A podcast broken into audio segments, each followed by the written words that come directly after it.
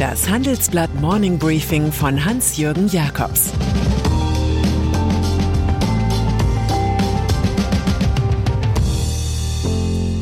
Guten Morgen allerseits. Heute ist Freitag, der 5. August 2022 und das sind unsere Themen. Imageangst, der denkwürdige Abgang der ARD-Chefin. Volkslast, die neue Gasumlage für Juniper. Redelust, Wolfgang Schäuble und die Punker. Nach einer kurzen Unterbrechung geht es gleich weiter. Bleiben Sie dran. ChatGPT und andere Technologien verändern unsere Arbeitswelt rasant. Bei der Veranstaltung Work in Progress diskutieren wir in der Handelsblatt Media Group die Zukunft des Arbeitsmarktes, HR-Trends, KI, mentale Gesundheit und neue Leadership-Perspektiven. Sei am 13. und 14. Juni in Düsseldorf oder virtuell dabei und melde dich jetzt an unter work-progress.de. ARD-Vorsitzende tritt zurück. Seit 1950 gibt es Vorsitzende der ARD. Normalerweise ist das ein Job für mindestens zwei Jahre. Noch nie kam es zum vorzeitigen Rücktritt, bis gestern. Da hörte Patricia Schlesinger, Intendantin von Rundfunk Berlin-Brandenburg, nach etwas mehr als sieben Monaten auf. Es existierte wohl die Idee, dass die 61-jährige pro forma bis Jahresende im Amt bleibt, aber es nicht mehr wahrnimmt. Das hässliche Wort Rücktritt wäre so zu vermeiden gewesen. In einer Schalte sollen die anderen acht Intendanten und Intendantinnen der ARD aber auf ein Ende mit Schrecken gedrängt haben.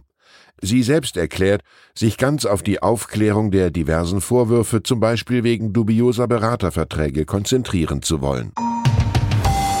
Öffentlich-Rechtliche in der Kritik. Immer neue Interna über mögliche Mauscheleien und Günstlingswirtschaft in Berlin sind ein Image-Desaster fürs gesamte öffentlich-rechtliche System.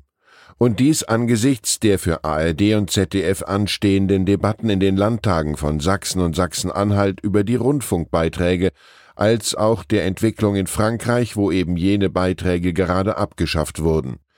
In Berlin fällt zudem auf, dass Whistleblower immer mehr erzählen, zum Beispiel, dass sich die Geschäftsleitung des RBB im vergangenen Jahr angeblich einen Jahresbonus zahlen ließ. Nicht wenige wetten deshalb darauf, dass Schlesinger auch an der Spitze des RBB nicht zu halten ist. Übergangsmäßig übernimmt WDR-Chef Tom Buro den ARD-Vorsitz, ehe im September Kai Gnifke vom Südwestrundfunk gewählt wird. Die Frage, wie man diesen organisatorischen Wanderzirkus effizienter gestalten kann, ist an anderer Stelle zu entscheiden. Waldbrand im Grunewald. Mit einer anderen Form von Sprengstoff haben es die Deutschen im Berliner Grunewald zu tun.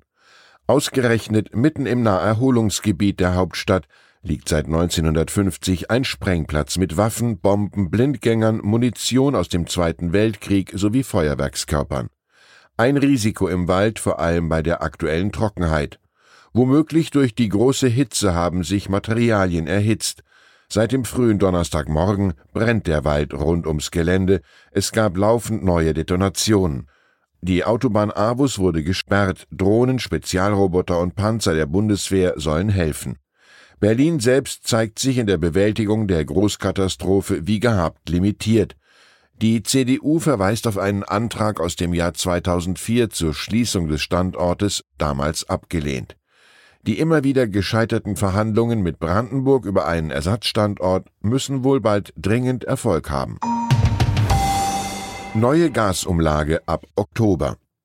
Wie viel mehr die Deutschen schon bald für Gas zahlen müssen, steht noch nicht fest. Es wird irgendwas zwischen 1,5 bis 5 Cent pro Kilowattstunde sein. Die rechtliche Basis hat die Bundesregierung gestern Abend mit der Verordnung zur staatlichen Gasumlage geschaffen.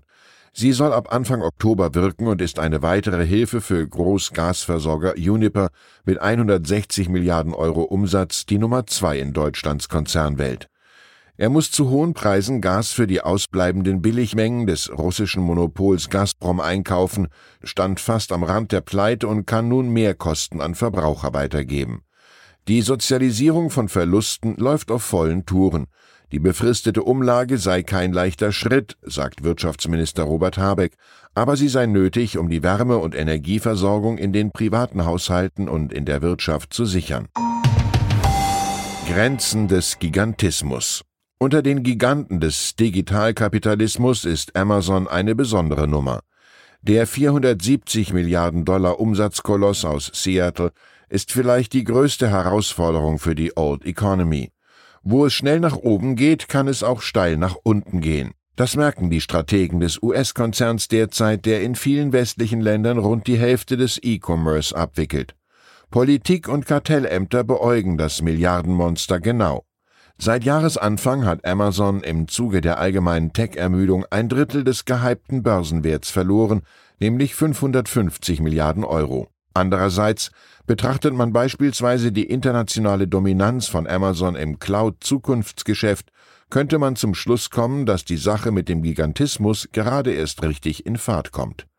Der Ruf ist ramponiert, das Versandgeschäft schwächelt und auch die Politik nimmt sich den einst erfolgreichsten Konzern vor. Warum Amazon sich neu erfinden muss, beschreiben wir in unserem Wochenendtitel. Wenn Sie zudem auf unsere kompletten Inhalte zugreifen möchten, dann schauen Sie doch auf handelsblatt.com vorbei. Ein besonderes Handelsblatt-Abo-Vorteilsangebot habe ich zudem für Sie unter dem Link handelsblatt.com slash mehr erfahren reserviert. Strategiewechsel bei Salando die erfolgreichste deutsche Amazon-Kopie vertreibt Mode im Internet, heißt Zalando und ist geläutert. Zuletzt musste man nach langer Börseneuphorie innerhalb von zwölf Monaten 75 Prozent Kursrückgang hinnehmen, siehe Amazon. Co-CEO Robert Genz sagt im Handelsblatt-Interview, was viele seiner Peers auch sagen und Investoren hören wollen. Man habe in der Vergangenheit alles priorisiert, was Wachstum bringt. Jetzt rücken andere Projekte in den Fokus als da sind mehr Effizienz und Cash, mehr Nachhaltigkeit, mehr Profit. Dem soll die Einführung eines Mindestbestellwerts sowie der Aufbau einer Logistiksparte auch für Drittkunden dienen. Klar, auf den Mount Everest will man weiterhin und in den USA sowieso, wahrscheinlich um Amazon in die Schranken zu verweisen. Online-Portale vor dem Verkauf. Wer ein Deal-Projekt Montmartre nennt, mag entweder Paris oder Nostalgie. Auf einem der sieben Hügel der französischen Hauptstadt revolutionierten einst Van Gogh, Picasso, Braque und wie sie alle hießen die Malerei. Als frühe Marken der 1990er Jahre waren GMX und Web.de mal Pioniere im Anthropozän des Internets. Schon bald aber sollen sie dem bodenständigen Westerwälder Ralf Dommermuth und seinem Konzern United Internet vielleicht 1,5 Milliarden Euro einbringen. Die Montmartre-Ware ist über die US-Investmentbank Perella Weinberg zum Verkauf gestellt. Dommermuth braucht viel Geld für sein eigenes ultraschnelles 5G-Mobilfunknetz. Es soll ihn glücklich, weil unabhängig von der Deutschen Telekom, Vodafone und Telefonica machen. Ne pas? Kulturtipp zum Wochenende. Science for Future in der ARD Mediathek oder samstags um 16 Uhr im ersten. Als YouTuber bekannt geworden, versucht Jungwissenschaftsjournalist Jakob Bouton, geboren 1993, positive Zukunftslösungen für drängende Zukunftsprobleme wie Plastikmüll, Klimawandel oder Ernährungssicherheit aufzuzeigen.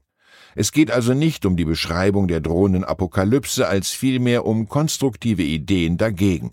Technologie ist hier der Star. Und dann ist da noch Politroutinier Wolfgang Schäuble, CDU, der in seiner Laufbahn schon so vieles war, aber noch nie bürgerlicher Repräsentant beim Krisengipfel mit Punks. Sylt macht's möglich. Mit Basecap und rosa Polohemd diskutierte der auf der Insel urlaubende Bundestagsabgeordnete jetzt mit Punker Nimbus aus dem Protestcamp.